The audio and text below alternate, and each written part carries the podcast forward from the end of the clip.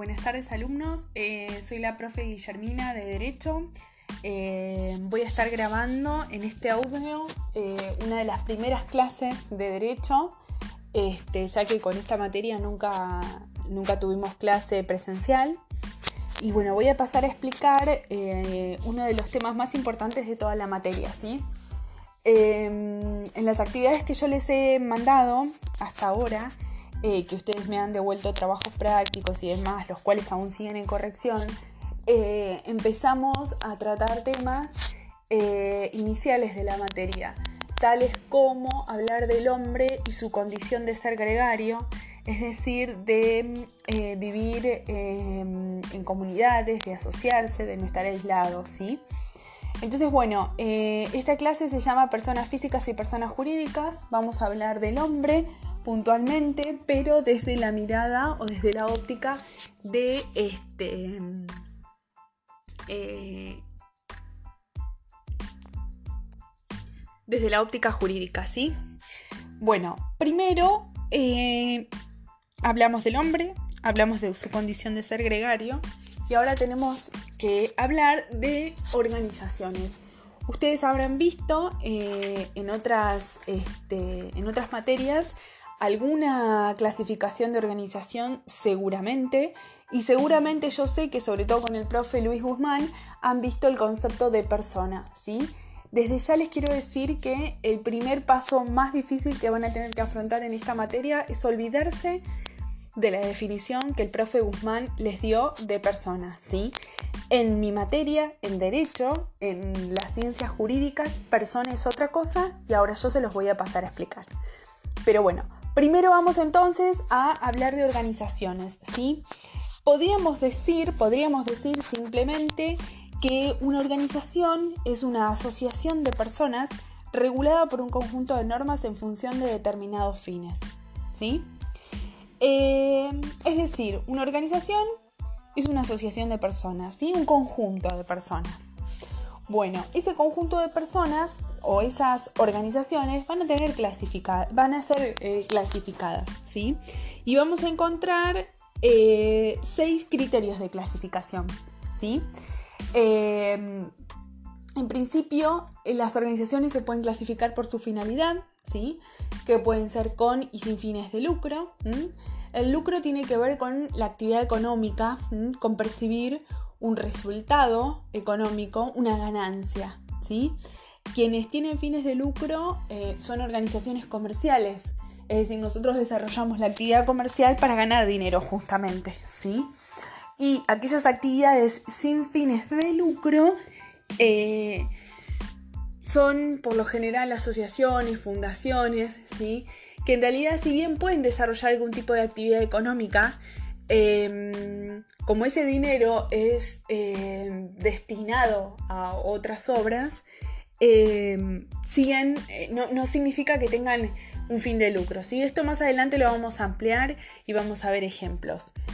Pero bueno, continuamos con la clasificación de las organizaciones. También se las puede clasificar por su tamaño, ¿sí? En pequeñas, grandes o medianas. Esto mucha explicación no tiene, ¿sí? Una gran organización pueden ser empresas multinacionales eh, o una empresa nacional pero que tenga un número determinado y una estructura grande, ¿no? Pequeñas y medianas, bueno, no, hay mucho más que explicar con respecto a esto. Eh, también se las puede clasificar a las organizaciones por el lugar donde se encuentran, ¿sí? Pueden ser nacionales, regionales o multinacionales. También no hay mucho más que explicar. Multinacional es una empresa o una organización donde se encuentra en varios lugares del mundo, ¿sí? Nacional o regional, eh, bueno, nacional es que solamente eh, trabaja a nivel nacional, ¿sí? Acá en el país. Regional puede ser que se encuentre en alguna región. Eh, esto, este término de regional ya lo habrán visto también en la materia de geografía. Eh, también pueden clasificarse por la composición del capital, que pueden ser nacionales, extranjeras o mixtas. Esto tiene que ver con si sus socios son nacionales o extranjeros, ¿sí? También se pueden clasificar eh, por quien detenta la, propiedad o según la integración de su capital, que pueden ser públicas, privadas o mixtas. Eh, esto lo vamos a aclarar ahora un poquito más adelante. esta última clasificación de la cual hablamos, esto de, la integración de su capital, eh, denota eh, eh, la, característica del capital que la integra, ¿sí? con respecto a si son de propiedad pública, privada o mixta. ¿sí? Pública vamos a encontrar en esta materia que es toda aquella organización, empresa o capital que pertenezca al Estado, ¿sí? Eh, ya sea nación, provincia o municipio. Igualmente, un poquito más adelante, cuando hablemos de personas, yo les voy a explicar quiénes son las personas públicas, jurídicas, para que ustedes se den cuenta bien eh, en detalle quiénes son. Y las privadas es que el capital puede ser de cualquiera de nosotros que participe en el comercio. Mixto es cuando quizás una, una sociedad, una organización esté conformada por eh, capital eh, público y privado. ¿sí? Y la última clasificación de estas organizaciones es por su producción, ¿sí? que pueden ser productoras de bienes o de servicios. ¿sí? Eh, creo que con respecto a esto no hay mucho más en lo cual abordar en esta clasificación y bueno, inmediatamente vamos a pasar a hablar de eh, el concepto de persona en el derecho civil y en el Código Civil y Comercial. Ustedes saben que en el año 2016 se unificaron los códigos civiles y comerciales de la República Argentina eh, y con esta unificación se dieron eh, varias modificaciones a distintas cuestiones que nosotros en la vida jurídica conocíamos de un modo en materia de persona, puedo decirles que lo que antes se llamaba persona física, ahora también es conocido como persona humana. Eh, y entonces vamos a tener tres conceptos para, hablar. Persona, persona física o humana y persona jurídica. ¿sí? A continuación les voy a detallar eh, detenidamente los conceptos de cada una de estas personas para que ustedes eh, vayan entendiendo cuáles son. Bueno, la persona en general podemos definirlas como todo ente eh, susceptible de adquirir derechos y contraer obligaciones, ¿sí? ¿Qué significa esto de adquirir derechos y contraer obligaciones? Es decir, que tiene capacidad, luego vamos a ahondar en el tema, tiene capacidad de adquirir derechos, ¿sí? de ser titular de derechos, ¿sí? y contraer obligaciones, es decir, de participar de la vida jurídica en la cual puede comprometerse y cumplir con esos compromisos asumidos. ¿sí? Entonces, persona es todo ente susceptible de adquirir derechos y contraer obligaciones. Bueno, pasamos a una primer clasificación de esta persona, para llamarlo de algún modo, eh, y tenemos, nos toca hablar de la persona física o humana. ¿sí?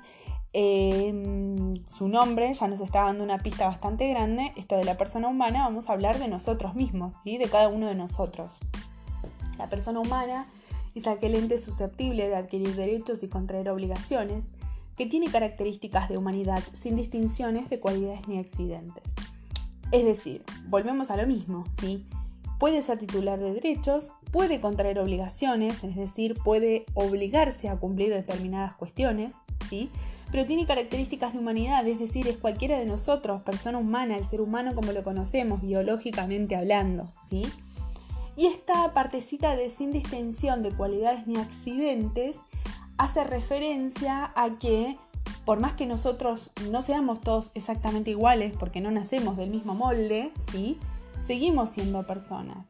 Esto es, por ejemplo, el día de mañana me pasa algún tipo de accidente y pierdo un dedo, un brazo o una pierna, porque por más que un humano tenga dos piernas, dos brazos o diez dedos, no significa que porque a mí me falte alguno dejo de ser persona física o humana, ¿sí?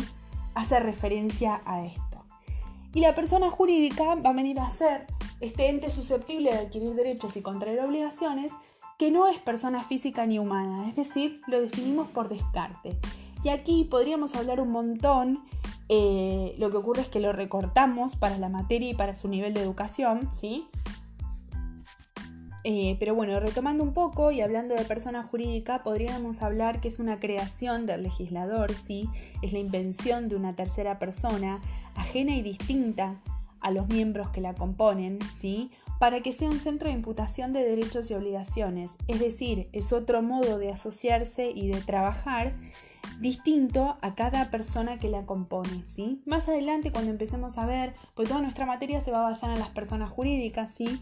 Sobre todo todos los años planificamos para la para la fecha de noviembre, octubre, noviembre aproximadamente, una feria empresarial donde trabajamos los distintos aspectos de la empresa a través de distintas materias. Eh, bueno, desde ese momento empezamos a centrar específicamente esta materia de derecho en lo que es la persona jurídica, ¿sí? En lo que son las sociedades. Eh, pero bueno, importante de repaso hasta acá, tenemos tres conceptos eh, muy importantes y centrales, ¿sí? El concepto de persona, el concepto de persona física o humana y el concepto de persona jurídica. Tal cual yo se los acabo de decir, ¿sí? Tienen que definirlos e identificarlos muy bien, porque si por ejemplo la persona física humana no me aclaran que es aquella, fíjense que todas las, definiciones empiezan iguales. Persona, ente susceptible de adquirir derechos o contraer obligaciones. Pero por ejemplo, si ustedes en la, en la definición de persona física o humana no me aclaran que es aquella que tiene características de humanidad sin distinción de cualidades ni accidentes, me pueden perfectamente estar definiendo cualquiera de las personas, ¿sí? Entonces, es importante para que ustedes a la hora de un examen o a la hora de una pregunta em, este, sepan contestar bien, es que presten atención a, estos tres, eh, a estas tres definiciones que les acabo de dar, ¿sí?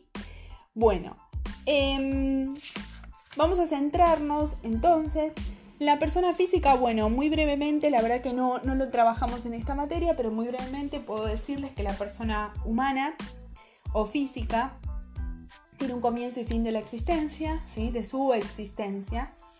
Eh, este comienzo para nuestro ordenamiento jurídico es la unión de los gametos femeninos y masculinos, es decir, de las células reproductivas, ¿sí? óvulo y espermatozoide, desde que se fecundan eh, dentro o fuera del seno materno, porque puede ser hoy en día con las eh, técnicas de reproducción asistida y demás, que no solo por métodos naturales se dé el comienzo de la persona humana, ¿sí? Y el fin de la existencia de esta persona humana viene a ser la muerte, ¿sí? Muerte comprobada o muerte presunta. Pero en fin, ustedes tienen el concepto de persona física y ya saben cuándo empieza y cuándo termina su existencia, ¿sí? Ahora pasamos a lo que es persona jurídica que nos va a llevar eh, más tiempo y nos va a, este, a ocupar centralmente el tema de esta clase. Bueno, entonces, repasando nuevamente, las personas jurídicas son todos los entes susceptibles de adquirir derechos o contraer obligaciones, que no son personas de existencia visible, es decir, personas físicas, eh, sino que son personas de existencia jurídica. ¿Sí? Entonces, explicando este concepto podemos decir que son ficciones creadas por el legislador para referirse a grupo de personas físicas que actúan con un fin determinado. El derecho, es decir, eh, el legislador a través de la ley, les reconoce personalidad para que puedan realizar todos los actos necesarios para el cumplimiento de sus fines específicos. ¿Sí? Estas personas jurídicas pueden clasificarse en dos grandes grupos. Eh, en el grupo del carácter privado o público, ¿sí? De la personería. ¿Quiénes son estas personas jurídicas que tienen carácter público? Bueno, el Estado Nacional, las provincias y los municipios, las entidades autárquicas. Entidades autárquicas son aquellas entidades que manejan su propio este, patrimonio y pueden autodeterminarse, ¿sí? Por ejemplo, una universidad nacional, es una entidad autárquica, ¿sí? Y la Iglesia Católica también es una persona jurídica de carácter público, ¿sí? En el otro grupo, en las personas jurídicas de carácter privado, vamos a encontrar asociaciones y fundaciones o sociedades civiles y comerciales, ¿sí? Eh, en la próxima clase vamos a ahondar en esto de asociaciones y fundaciones y sociedades civiles y comerciales, pero tengan en claro que aquí vamos a hablar eh, durante toda la materia puntualmente en las sociedades comerciales. ¿sí? De esta persona jurídica podemos hablar que tiene tres grandes características. ¿sí? La primera característica es la independencia de la personalidad, es decir, las personas jurídicas eh, son personas distintas a cada una de las personas físicas que la componen, ¿sí? Por ejemplo, yo tengo con eh, dos amigas, una, una, persona jurídica, ¿sí? Eh, no sé, imagínense que mis dos amigas y yo somos dueñas de Coca-Cola, ¿sí? Coca-Cola Sociedad Anónima. Bueno, em, Coca-Cola es una persona, mis dos amigas son otras dos personas y yo soy otra persona, ¿se entiende? Es decir, la eh, sociedad o la persona jurídica tiene una independencia de la personalidad de cada uno de aquellos miembros ¿sí? que la componen. La segunda característica es la independencia de patrimonios. ¿sí? Las personas jurídicas tienen un patrimonio separado del patrimonio de las personas que las constituyen. Volviendo al ejemplo de Coca-Cola, eh, tanto Coca-Cola como las tres eh, dueñas tienen independencia de patrimonios, es decir, que cada uno tiene su patrimonio distinto. ¿sí? Ustedes eh, seguramente con Pico ya han visto lo que es patrimonio, así que es, una palabra familiar la que están escuchando. ¿sí? Y la última característica, y no menos importante, es la distinta titularidad de derechos y responsabilidades. Las personas físicas que integran una persona jurídica son titulares de derecho, pero por su parte, la persona de existencia ideal, es decir, la persona jurídica, es titular de aquellos derechos que permiten el logro del objetivo, teniendo en cuenta el constituirse. Esto pasa lo mismo que con el patrimonio que les acabo de decir. Cada una de las personas que componen a la persona jurídica son titulares este, de derechos indistintamente y la persona jurídica también es titular de sus propios derechos y de sus propias obligaciones. Entonces cuando hablamos de las características de las personas jurídicas son tres. Independencia de la personalidad, independencia de patrimonios y distinta titularidad de derechos y responsabilidades. Ahora vamos a pasar al siguiente punto, ¿sí? que es aclarar eh, de qué modo actúan las personas jurídicas tenemos que tener en cuenta que las personas jurídicas actúan a través de sus representantes legales. Es decir, cada sociedad, cada persona jurídica va a tener un apoderado, un presidente, un socio gerente, de acuerdo sea el tipo societario, ¿sí? Eh, que va a poder hacer uso de la firma social y va a poder comprometer a la sociedad o a la persona jurídica, mejor dicho, en la vida eh, legal o jurídica. ¿sí? Y bueno, y ahora vamos al último tema de esta clase hablada, eh, que es los atributos de la personalidad. ¿sí? Tanto persona física como persona jurídica tienen atributos de la personalidad, ¿sí? Que eh, son inherentes a la persona, ¿sí? Inherente significa que por el solo hecho de existir tienen estos atributos, ¿sí? El primer atributo que podemos nombrar es el nombre y apellido de la persona, ¿sí? Toda persona, eh, así sea jurídica también, tiene derecho a tener un nombre y una identidad, ¿sí? Eh, el nombre, bueno, podríamos ahondar un montón en este tema. Yo les hago un recorte para no aburrirlos, pero el nombre es lo que nos identifica dentro de nuestra familia en el grupo primario, ¿sí? Y el apellido nos eh, identifica o nos distingue dentro de la sociedad, ¿sí? Nombre y apellido es nuestra identidad. El otro atributo es el domicilio, Tanto persona física como jurídica tienen que tener un asiento legal donde podamos encontrarlo, ¿sí? Dentro de los domicilios pueden existir varios, legal, real, em, laboral, ¿sí? Eh, el domicilio real tienen que tener en cuenta es donde habitamos, donde vivimos realmente, ¿sí? El domicilio legal eh, es aquel donde los funcionarios, por ejemplo, prestan sus servicios, o el domicilio legal, eh, laboral, perdón, es donde trabajamos, donde eh, prestamos nuestras tareas laborales, ¿sí? Otro mm, atributo de la personalidad es el patrimonio, ¿sí? Que si ustedes habrán visto, como ya les adelanté con el profesor Luis Piccoli, el patrimonio son todos los bienes que posee una persona, sea física o jurídica, pero aquí le vamos a dar una vuelta de rosca en esta materia diciendo que no solo son bienes, ¿sí? sino que eh, lo que integra el patrimonio son activos y deudas, ¿sí? activo y pasivo. Eh, y muchas veces, perdón, muchas veces no. Y además encima eh, en nuestro patrimonio entran derechos también, ¿sí? Es decir, por más que yo sea pobre y no tenga absolutamente nada, nada, ni un peso en el bolsillo, mi patrimonio lo tengo igualmente. ¿Por qué? Porque tengo derechos. Por ejemplo, yo tengo derecho a la vida por el solo hecho de ser un ciudadano, de una, de una persona humana, ¿sí? Entonces el patrimonio es todo lo que posee una persona, ¿sí? Activo, pasivo, más derechos. Em, otro, otro atributo de la personalidad es el Estado. Eh, se llama Estado, pero comúnmente se lo conoce como Estado civil. Es decir, es el estatus que una persona ocupa en su familia o en la sociedad. El Estado es eh, si soy soltero, eh, si soy hijo de, hermano de, sobrino de, si estoy casado, si soy viudo. Este, bueno, el estado civil, ¿sí? Lo que marca las relaciones de familia y el estatus social. Este, y, el, la última, mm, y el último atributo, que no es el menos importante, es la capacidad, ¿sí? Esto de capacidad es la capacidad de obrar, de participar en la vida jurídica y en la vida social, ¿sí? Vamos a encontrar que esta capacidad se divide en capacidad de hecho y de derecho. Podemos definir la capacidad de derecho como la aptitud de la persona, tanto física o jurídica, eh, de ser titular de derechos y poder contraer obligaciones, ¿sí? Y la capacidad de hecho podemos definirla como la capacidad de esta persona de poder ejercer por sí misma sus propios derechos, ¿sí? Eh, bueno chicos, hasta acá hemos visto determinados temas de la primer clase de derecho, ¿sí?